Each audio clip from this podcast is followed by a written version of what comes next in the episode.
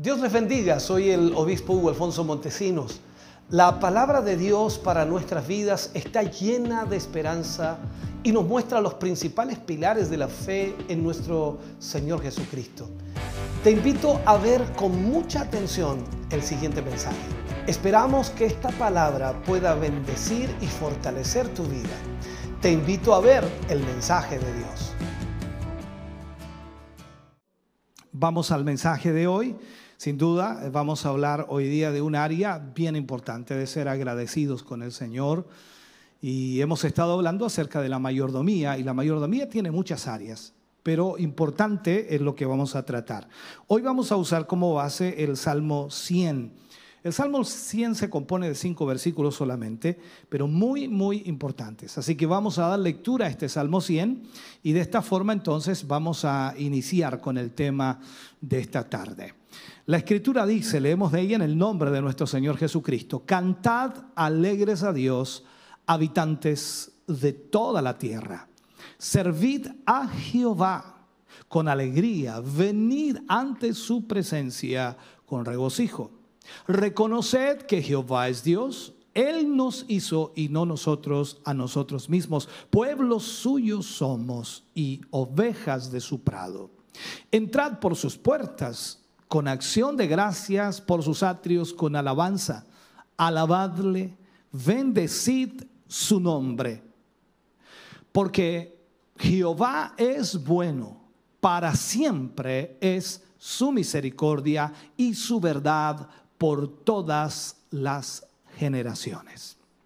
Oremos al Señor. Padre, en el nombre de Jesús, vamos ante su presencia dando gracias en esta hora, Señor, porque nos permite tener su palabra, nos permite poder compartir con nuestros hermanos y con nuestras hermanas. Nos permite, Señor, llegar hasta sus hogares a través de estos medios de comunicación, que sin duda es muy importante hacerlo. Le pedimos y le rogamos, Señor, que su mano poderosa se mueva y pueda alcanzar, pueda bendecir, pueda también, Señor, tocar el corazón de su pueblo y a través de esta palabra muchos, Señor, puedan entender cómo debemos ser ante usted. Gracias, Señor, por lo que usted hoy nos enseñará y creemos con todo nuestro corazón seremos bendecidos para la gloria de Dios. Amén y amén. Vamos a hablar entonces en el día de hoy, seamos agradecidos. Esta es la cuarta lección de la serie Mayordomía y por supuesto vamos a hablar de ello. Hay una cita bíblica que quiero introducir también, que es el libro de Colosenses capítulo 3, versículo 15. Colosenses capítulo 3, versículo 15. Dice, y la paz de Dios gobierne en vuestros corazones, a la que asimismo fuisteis llamados en un solo cuerpo, y sed agradecidos. Alguien ha dicho que la, gratitud en realidad es la memoria del alma. Así lo mencionan muchos. Esto es como recordar eh, con una actitud de agradecimiento los favores recibidos de alguien. Creo que en la vida que llevamos, cada uno de nosotros hemos recibido favores de muchas personas. Y uno debe entonces guardar esa gratitud constantemente. Eso permite también con el tiempo conservar la amistad y la buena relación personal con aquellas personas que de alguna manera nos han ayudado en tiempos difíciles. Al ver esto entonces nosotros decimos, ¿cuánto más? Cuánto más agradecidos debemos estar con el Señor en vista de que hemos recibido infinitos favores de parte de Dios. Todo lo que tenemos, como lo enseñábamos en la clase anterior el día jueves, todo lo que tenemos le pertenece al Señor, absolutamente todo. El 100% le pertenece al Señor. Y Él nos lo comparte a nosotros para nuestro beneficio. Por tanto, es justo también es santo en este sentido corresponder eh, con acciones de gracia, con acciones de gratitud, lo que nos viene por la misericordia de Dios. Cada uno de nosotros hemos sido bendecidos de diferentes maneras, diferentes formas, unos más, otros menos, en la capacidad de que podamos entender.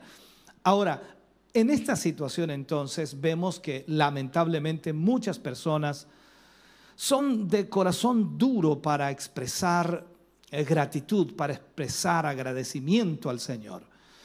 Esas personas piensan que con su esfuerzo, con su conocimiento, con su capacidad, con su inteligencia, ellos logran obtener, por supuesto, sus recursos para subsistir, para poder vivir, para poder enfrentar la vida, el mundo, qué sé yo. Sin embargo, nosotros, los hijos de Dios, debemos manifestar lo contrario. Nosotros debemos expresar cada día con alegría de corazón cada día debemos expresar nuestro sincero agradecimiento a Dios por todas las bendiciones que hemos recibido. Es necesario, por tanto, entonces que como mayordomos de Dios, habiendo recibido tanto de parte de Dios, le estemos agradecidos constantemente. Desde la mañana, ¿no? Como el salmista decía, este es el día que ha hecho Jehová para mí, me alegraré, me gozaré en él. Alguien decía, ¿se alegrará en el día o se alegrará en Jehová? Y todos estamos tratando de interpretar entonces qué es lo que estaba diciendo el salmista. Y cuando leemos entonces dice, este es el día que ha hecho Jehová para mí. O sea, no es el día, es Jehová que lo hizo para mí. Por lo tanto, yo me alegraré en él. No en el día, me alegraré en Jehová. Entonces, como mayordomos de Dios, en lo que Dios nos ha dado, debemos ser agradecidos. Primero por habernos escogido para tan grande privilegio, hermano querido, y para tan grandes bendiciones de las que ahora nosotros participamos como hijos del Señor. Primero debemos ser agradecidos porque somos libertados de la esclavitud, la esclavitud del pecado. Cuando vamos a la Biblia encontramos muchas historias que pueden ser aplicables y que por supuesto la escritura, toda, toda la escritura es inspirada por Dios y útil, dice, útil. Pablo también dice que todo se escribió para nuestra instrucción, o sea, aprendemos a través de la escritura, aplicándola a nuestra vida, viendo eh, lo símil que hay en lo que sucedió en la escritura. Entonces tenemos que ser agradecidos por la liberación de la esclavitud. Cuando vemos el libro de Jeremías, muestra en su totalidad un fuerte mensaje contra el pecado de Judá. Recordemos un poco eso. Israel constantemente caía en pecado, Israel constantemente desobedecía a Dios, constantemente se volvía a los ídolos, constantemente erraba el camino. Entonces las advertencias de Dios para evitar que su pueblo cayera en idolatría, cayera en pecado, cayera en rebeldía, y para que al mismo tiempo no endurecieran su corazón, y ni fracasaran, constantemente entonces Dios les estaba advirtiendo.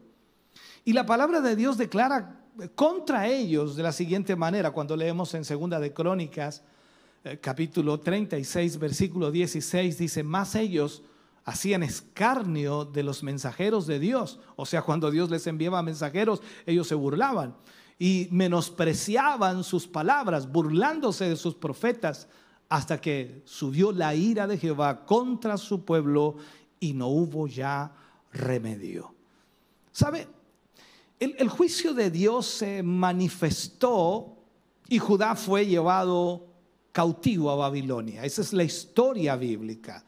Entonces alguien dice, bueno, ¿por qué Judá fue llevado cautivo? Porque se rebeló contra Dios, porque pecó, porque falló, por eso fue llevado cautivo. En ese mismo cautiverio el templo fue destruido, los utensilios sagrados llevados a un templo pagano, los muros de la ciudad, toda esa ciudad derribados y el pueblo encadenado llevado a tierra extraña. Eso fue lo que sucedió. O sea, eso fue lo que Dios permitió porque Judá se había revelado, porque Judá había pecado a pesar de la condenación tan desoladora, Jeremías abre su boca para anunciar el fin de la esclavitud. Y al mismo tiempo el regreso, por supuesto, a la tierra de sus padres con la autoridad de Dios. Jeremías profetiza lo que va a suceder, el tiempo que va a haber también en esta esclavitud. Dice la Biblia que fueron 70 años de disciplina, 70 años, una disciplina divina y que esos 70 años llegarían a su fin, por supuesto, y el pueblo del Señor regresaría nuevamente a su tierra. Tal cumplimiento tuvo lugar en los días del reinado de Ciro, el persa. Lo vemos en Segunda de Crónicas, capítulo 36, versículos 22 y 23, diciendo, más al primer año de Ciro, rey de los persas, para que se cumpliese la palabra de Jehová por boca de Jeremías, Jehová despertó el espíritu de Ciro, rey de los persas, el cual hizo pregonar de palabra y también por escrito por todo su reino, diciendo, así dice Ciro, rey de los persas, Jehová, el Dios de los cielos, me ha dado todos los reinos de la tierra y él me ha mandado que le edifique casa en Jerusalén, que está en Judá. Quien haya entre vosotros de todo su pueblo, sea Jehová con sea Jehová su Dios con él y suba. Eso fue lo que pregonó Ciro. Es increíble. Entonces Jeremías había anunciado esto. Jeremías anuncia que cuando llegara aquel anhelado día habría gozo, habría alegría, habría ofrendas, habría acción de gracias. Lo vemos en Jeremías capítulo 33, versículo 6 eh, y 7, cuando Jeremías habla de esto, dice, he aquí que yo les traeré sanidad y medicina, y los curaré, y les revelaré abundancia de paz y de verdad. Y haré volver los cautivos de Judá y los cautivos de Israel, y los restableceré como al principio. O sea, estaba, por supuesto, escrito y estaba, como dice, profetizado por Jeremías que eso sucedería, que iba a ocurrir. No puede haber otra cosa mejor que estar agradecidos, hermano querido de Dios, porque es misericordioso. En mi vida, y yo creo que en su vida usted ha visto cientos de veces la misericordia de Dios. Cómo Dios ha obrado, cómo Dios ha hecho, cómo Dios le ha cuidado, le ha protegido.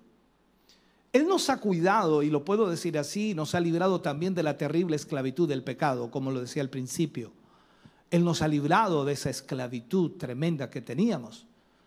Y tomando ejemplo lo que Dios hizo con su pueblo, podemos también expresar nosotros mismos el agradecimiento de que Cristo nos haya librado y nos haya libertado del pecado para una vida nueva, para vivir una vida totalmente diferente, una vida maravillosa en Cristo Jesús.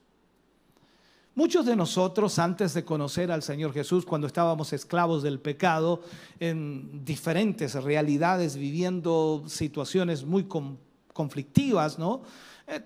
unos estuvieron, presos del alcohol, del tabaquismo, la droga, la inmoralidad, el, orgullo, eh, una boca llena de obscenidades, en fin, la maldad estaba en el corazón, los odios, los celos, las envidias, las contiendas, todo aquello estaba en la vida sin Cristo. Pero ahora en Cristo ha venido una nueva esperanza, un cambio maravilloso de vida, una vida que es totalmente diferente. Un futuro glorioso nos espera a cada uno de nosotros, porque nos amó el Señor como nadie nos había amado, como nadie lo había hecho.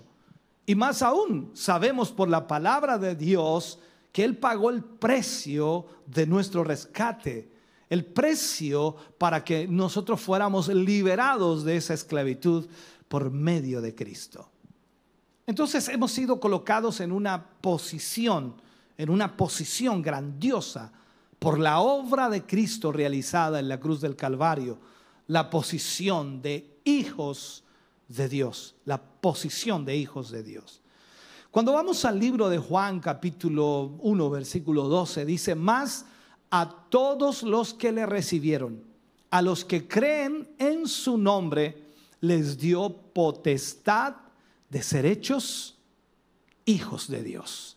Imagínate, cuando tú entiendes entonces que has recibido al Señor, que has creído en su nombre, Él te ha dado potestad de ser hecho hijo de Dios. Así que debemos expresar nuestra gratitud. Debemos expresar entonces nuestra alegría también. Y ¿Cómo expresamos nuestra gratitud? Bueno, en servicio constante a nuestro Dios. en servicio al Señor. Además tenemos preciosas y, grandísimas promesas. Hay promesas extraordinarias que son para nosotros como iglesia, como hijos del Señor. Pedro habla allí en uno de los pasajes, segunda de Pedro 1.4, dice, por medio de las cuales nos ha dado preciosas y grandísimas promesas, para que por ellas llegaseis a ser participantes de la naturaleza divina. Mira, habiendo huido de la corrupción que hay en el mundo a causa de la concupiscencia. Wow.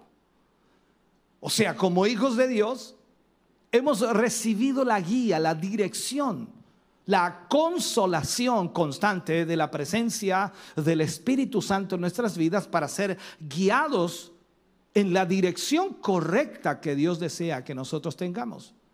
En todo nuestro caminar somos guiados constantemente y eso debemos agradecerlos. En Juan capítulo 14, versículos 16 y 17 dice, yo rogaré al Padre y Él os dará otro consolador para que esté con vosotros para siempre. El Espíritu de verdad al cual el mundo no puede recibir porque no le ve ni le conoce. Pero vosotros le conocéis porque mora en vosotros y estará en vosotros. Mora con vosotros y estará en vosotros. O sea, vemos aquí entonces que hemos recibido una herencia incorruptible, que no se corrompe, que a pesar del paso del tiempo permanece vigente y está allí para nosotros. En Primera de Pedro, capítulo 1, versículo 4, Pedro habla de esta manera, dice, para una herencia incorruptible, incontaminada, inmarcesible, reservada en los cielos para vosotros. Y cuando sigue el versículo 5 hablando de esto, no, dice que sois guardados por el poder de Dios mediante la fe para alcanzar la salvación que está preparada para ser manifestada en el tiempo postrero. Todos, todos estos son solo algunos ejemplos, hermano querido, de la, de la gracia inigualable del Señor, de la misericordia tremenda de Dios para con nuestra vida. Por tanto, lejos esté de nosotros ser unos malagradecidos porque siendo esclavos ahora somos libres para la gloria de Dios. Y habiendo sido rechazados o estando fuera de la gracia de Dios, hoy somos sus hijos. Dios nos ha dado esa gran bondad y esa gran misericordia para con nuestra vida. Nos ha puesto allí en esa posición. Ahora, debemos ser agradecidos también porque somos su pueblo. Somos el pueblo de Dios. Pedro habla muy claramente acerca de esto. En primera de Pedro él escribe, versículo 9 y 10, mas vosotros sois linaje escogido, real sacerdocio, nación santa, pueblo adquirido por Dios, para que anunciéis las virtudes de aquel que os llamó de las tinieblas a su luz admirable. Vosotros, nos habla a nosotros, vosotros que en otro tiempo no erais pueblo, pero que ahora sois pueblo de Dios, que en otro tiempo no habíais alcanzado misericordia, pero que ahora habéis alcanzado misericordia. Aquí el apóstol estaba diciendo unas verdades tremendas, de una tremenda importancia. En primer lugar, habló de un linaje escogido. En segundo lugar, de un real sacerdocio. En tercer lugar, de una nación santa. En cuarto lugar, de un pueblo adquirido por Dios. Y eso lo vemos allí. Es extraordinario. O sea, somos un linaje escogido. Linaje escogido.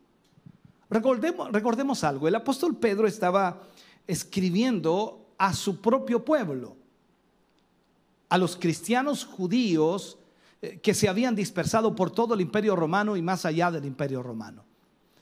Y, y, en efecto, les estaba diciendo que aunque seguramente, seguramente no parecían un linaje o un pueblo escogido, realmente lo eran.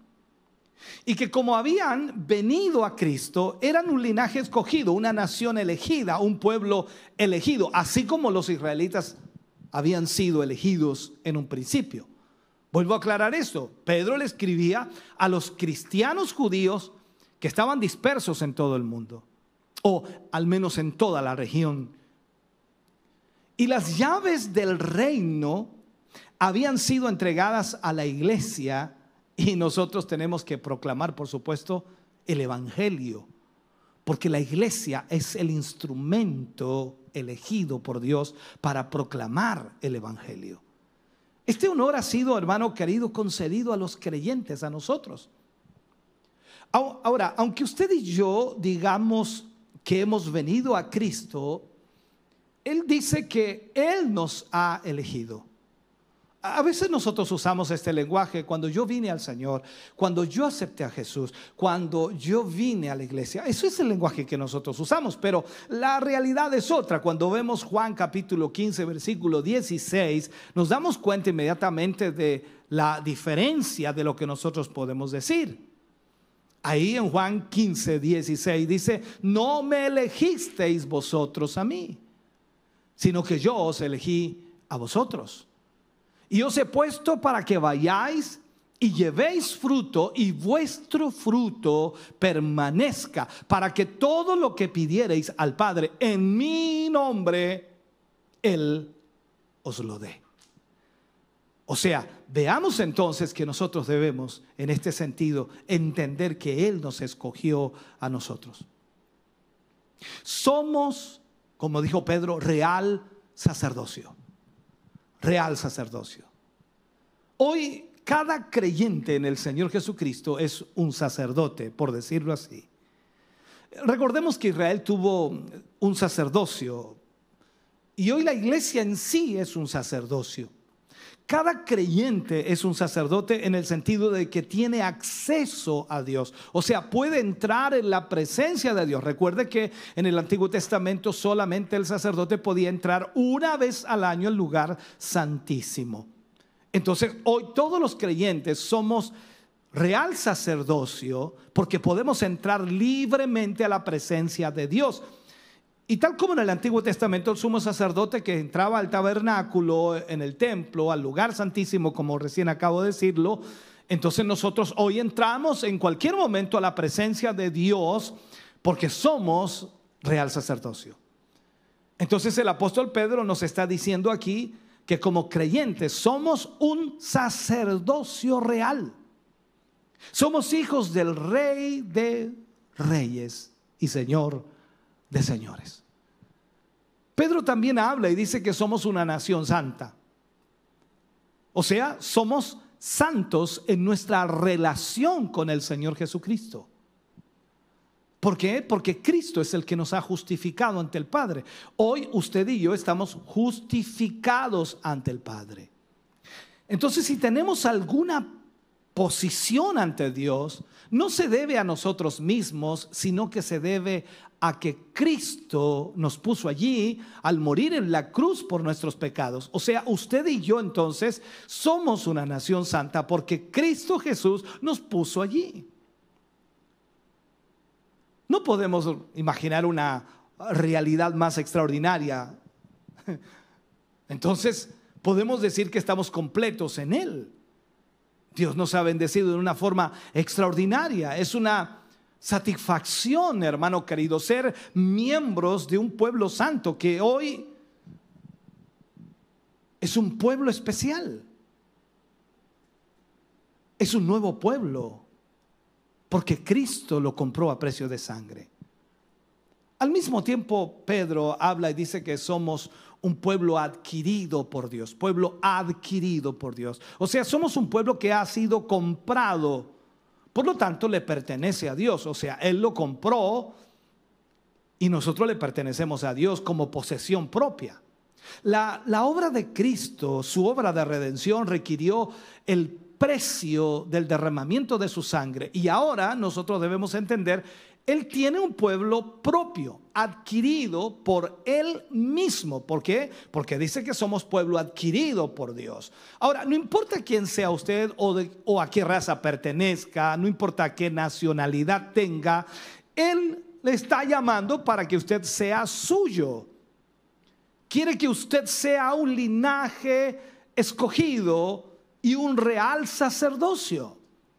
O sea, le está pidiendo que pase a pertenecer a un nuevo pueblo.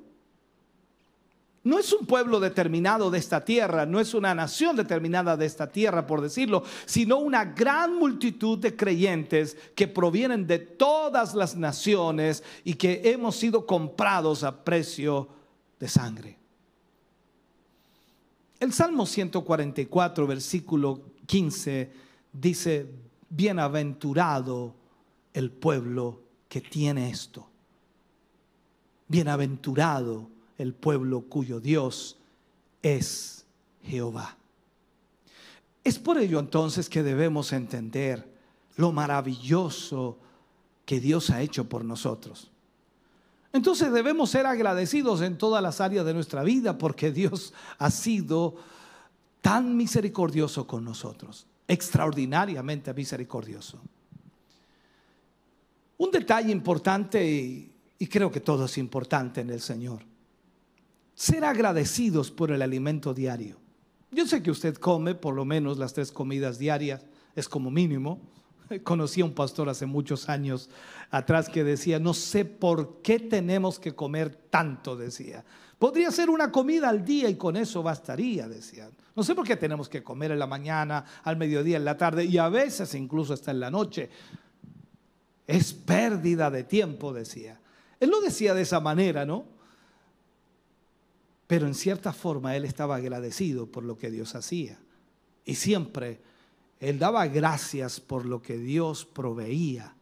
Entonces, en este sentido, Dios nos ayude a no ser ingratos con Él. A no ser ingratos con Él. La palabra de Dios nos enseña, allí está puesta Salmo 37, 25, joven fui y he envejecido y no he visto justo desamparado ni su simiente que mendigue pan. Entonces tenemos que ser agradecidos con Él. Cada, cada creyente, hermano querido, debe ser agradecido por la provisión diaria que viene del Señor. Por eso David expresa eso. Joven fui y envejecido y no he visto justo desamparado ni su simiente que mendigue pan.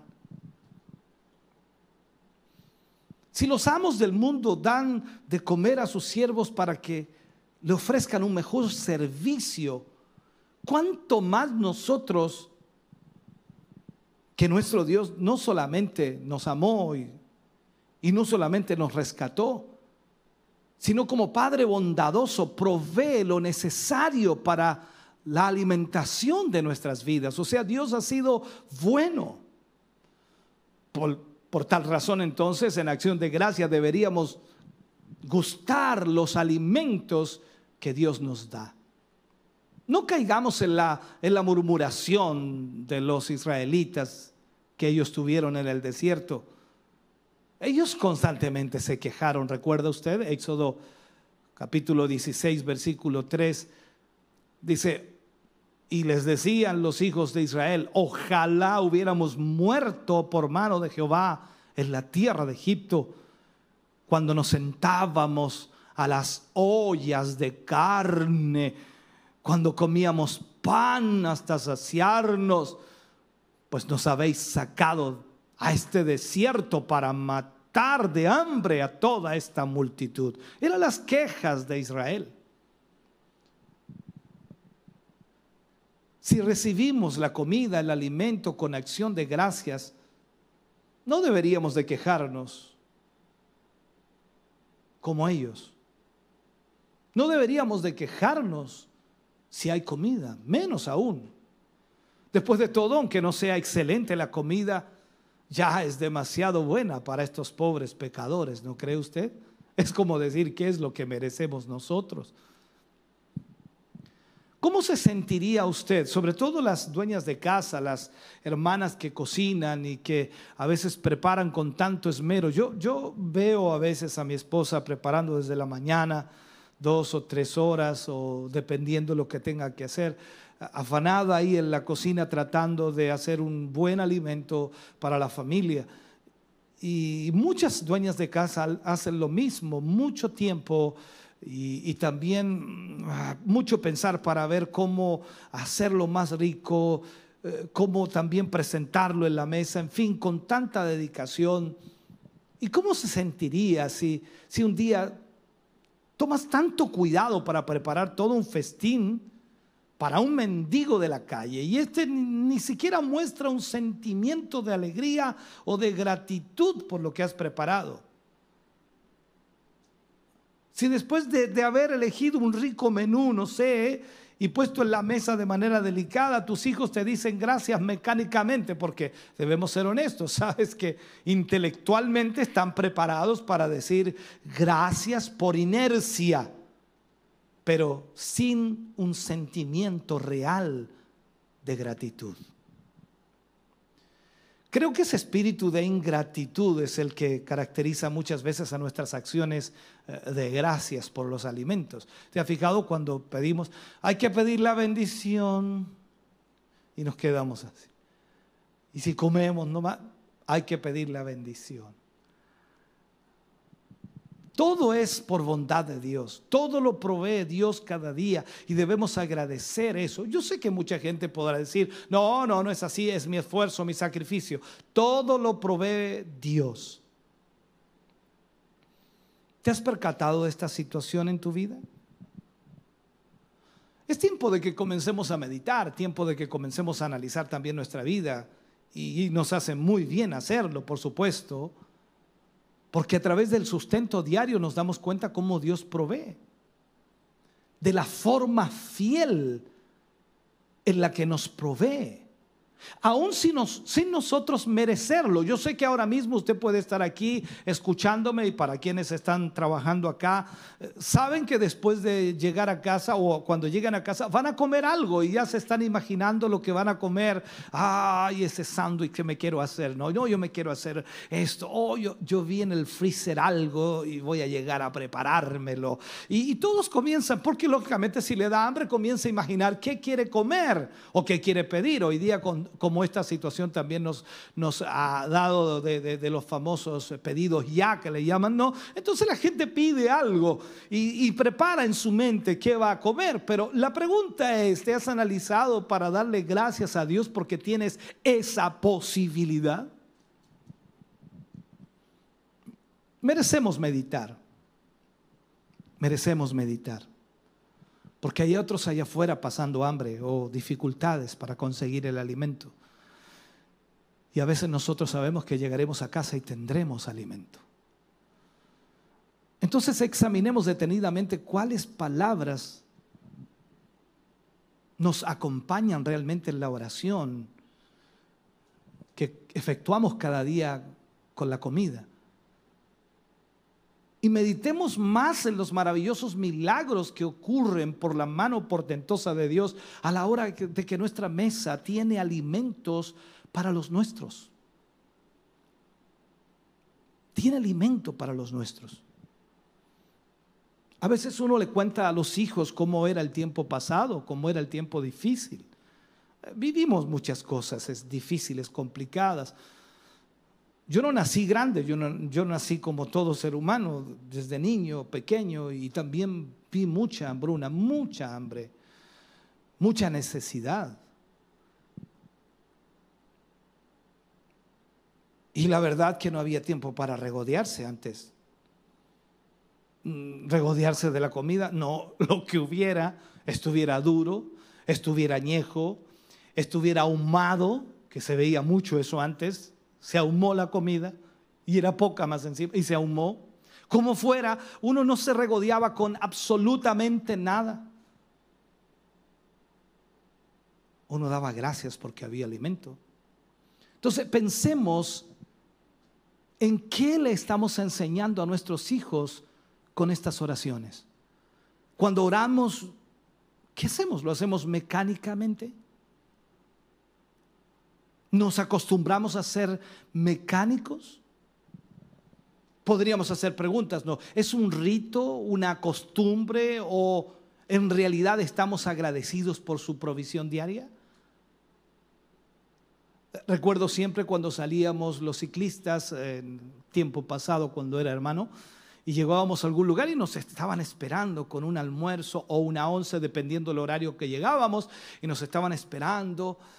Y los hermanos hacían, gloria a Dios, decían, porque había alimento allí. Entonces cuando se pedía la bendición, nadie se quejaba porque la bendición era larga, nadie se quejaba porque el hermano oraba mucho, aunque siempre pedían que ojalá fueran breves. porque todos tenían hambre. Pero dábamos gracias a Dios. Incluso algunos hermanos, y recuerdo algunos pastores, terminaban de pedir la bendición y vamos a dar gloria a Dios. Era como agradecer a Dios por la comida. No la habíamos ni probado, pero ya estábamos dando gracias a Dios. Entonces, la pregunta es, ¿qué le estamos traspasando a nuestros hijos? ¿Están ellos viendo en nosotros un corazón agradecido hacia un Dios vivo que, que se ocupa cuidadosamente de nuestras necesidades? ¿Les estamos pasando una mm, mera tradición o un sentido de gratitud realmente hacia aquel que nos sustenta? ¿Cuánto nos maravillamos, hermano querido, por el proveedor de esos manjares diarios que nos da, no? En realidad debemos maravillarnos porque Dios ha sido bueno. Y quizás la última pregunta que debiéramos hacer, ¿son realmente nuestras oraciones un reflejo de mi amor y mi gratitud diaria a nuestro Dios? A veces debemos cuestionarnos un poco y pedirle sabiduría a nuestro Dios para orar con nuestra familia como conviene, para guiar a nuestra familia en eso. Que Él nos ayude y nos capacite para que realmente podamos hacer lo correcto. Esa debe ser nuestra petición. Pedirle a Dios, Señor, capacítame para guiar a mis hijos en esta realidad, para que sean agradecidos, para que tengan gratitud. La Biblia nos recuerda, hermano querido, que la voluntad de Dios es que seamos agradecidos. Lo vemos en diferentes partes de la Biblia, que debemos dar gracias en toda circunstancia. Debemos dar gracias a Dios siempre. O sea, como Padre, Dios quiere lo mejor para nosotros. Y como somos sus hijos, entonces Él sabe nuestras necesidades, pero nosotros debemos ser agradecidos, constantemente ser agradecidos. Y nos hará bien, hermano querido, en todas las áreas de nuestra vida si nosotros somos agradecidos con el Señor. Primero, dar gracias a Dios porque somos sus hijos. Segundo, dar gracias a Dios por lo que tenemos. Tercero, por lo que hacemos. Cuarto, por lo que logramos cada día. Porque todo, todo, todo proviene de Dios. Entonces el ser agradecido demanda una revelación individual y también un entendimiento profundo de lo que éramos y por supuesto lo que teníamos antes de conocer a Cristo y lo que somos hoy. Ahora debemos agradecer aún más por lo que somos y por supuesto por lo que tenemos después de haber recibido su gracia y su misericordia. Porque aunque no sea mucha la diferencia en lo económico o material, hay una diferencia enorme, abismante en lo espiritual. Y eso es algo que muchos no valoran realmente. Yo no digo que Dios no pueda bendecirle económicamente, no pueda prosperarle materialmente. Dios puede hacerlo, pero pareciera que solamente valoran aquello y lamentablemente muchos ni siquiera lo valoran, porque aunque han sido prosperados, han sido bendecidos económicamente, materialmente, tampoco hay gratitud hacia Dios. ¿Sabes? Solo alguien que ha estado a punto de morir puede dar gracias por la vida. Solo quien ha estado enfermo puede agradecer la salud. Solo quien ha sido pobre económicamente puede agradecer la abundancia que Dios le ha dado. Solo quien ha vivido sumido en tristeza puede agradecer el gozo que el Señor imparte. Solo quien ha pasado tormentas puede dar gracias por la paz física, emocional y espiritual que hoy vive. Solo quien ha tenido un vaso vacío tiene el, poder para decidir si estando a la mitad de ese vaso lo verá medio lleno o medio vacío. Déjame ir cerrando este mensaje para, para ya terminar. Proverbios capítulo 15, versículo 13 dice, el corazón alegre hermosea el rostro, mas por el dolor del corazón el espíritu se abate. Detrás de este versículo, de esta expresión, encontramos entonces una gran verdad una tremenda verdad que nos revela una fuerte conexión entre el cuerpo, el alma y el espíritu. Cuerpo, alma y espíritu. Si podríamos o pudiéramos parafrasear este proverbio, diríamos entonces que la salud de nuestro cuerpo físico depende de nuestra estabilidad eh, emocional, la cual por supuesto a su vez depende de nuestra fortaleza espiritual. Si espiritualmente estamos bien, entonces también emocionalmente estaremos bien y también físicamente estaremos bien. En nuestra vida, sabe usted, pueden haber cientos de razones para negar o renegar, como diría alguien, discutir, quejarnos, pero nosotros tenemos el control y tenemos también el poder para decidir descartarlas y más bien encontrar miles de razones que Dios nos ha regalado para celebrar, para agradecer, para estar contento, para estar con gozo, para estar alegres y para estar agradecidos por todo lo que el Señor ha hecho para nosotros. Entonces debiéramos tomar este tiempo de acción de gracias como una oportunidad para, para empezar a ejercitar y fortalecer nuestro ser espiritual. Al mismo tiempo veamos cómo cómo coordinadamente, organizadamente, si lo hacemos, entonces nuestras emociones se alinean en nuestro cuerpo y nuestro, nuestro cuerpo va a recobrar la salud. Va a mantener la función de todo el cuerpo y va a cumplir el propósito, tanto físico como espiritual. Y esto será maravilloso para nuestra vida. Por eso entonces yo te invito a que seas agradecido cada día y, ver, hermano querido, la gran transformación en tu vida, en tu familia. Pablo le escribe a los tesalonicenses en el capítulo 5, versículo 18 y les dice, dad gracias en todo, porque esta es la voluntad de Dios para con vosotros en Cristo Jesús. Como decía al principio, la mayordomía cristiana cubre todas las áreas de nuestra vida. Y no se realiza con actitud fría en el servicio a Dios, sino con una actitud cálida de gratitud al Señor. Porque no somos obreros que no tengamos relación con el que nos llama a su servicio. Nosotros hemos sido llamados por el Señor y nuestro servicio está siendo entregado a Él y tenemos una relación estrecha con el Señor. En otras palabras, aquellos que son más que mayordomos, por tanto, debemos tener más gratitud para servir a nuestro Señor. Someternos, por supuesto, amablemente para realizar cada día y cada una de las tareas dadas por el Señor a nuestra vida. La mayordomía es algo especial y tú y yo debemos aprenderla, pero también este principio está dentro de la mayordomía, ser agradecidos con el Señor. Te invito a orar. Padre, en el nombre de Jesús, vamos ante tu presencia. Dándote gracias, Señor, porque nos permites a través de esta palabra entender y comprender, Señor, lo grande y maravilloso que ha sido para con nuestras vidas. Nos has bendecido maravillosamente. Nos has fortalecido maravillosamente.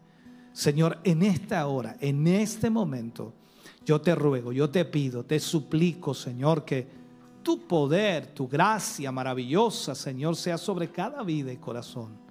Que a través de esta palabra cada uno de ellos, Señor, pueda analizarse y que podamos, Señor, como hijos tuyos, agradecer tu gran bondad.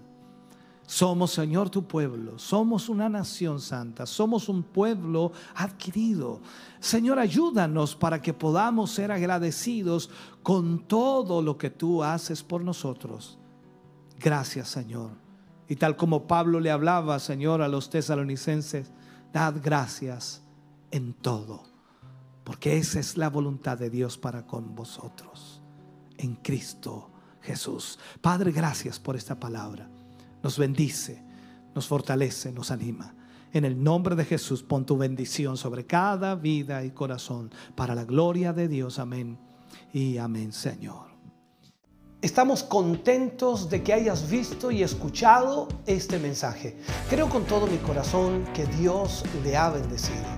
Quiero invitarles a suscribirse a mis redes sociales, donde tenemos contenido que le ayudará a alimentar su vida espiritual.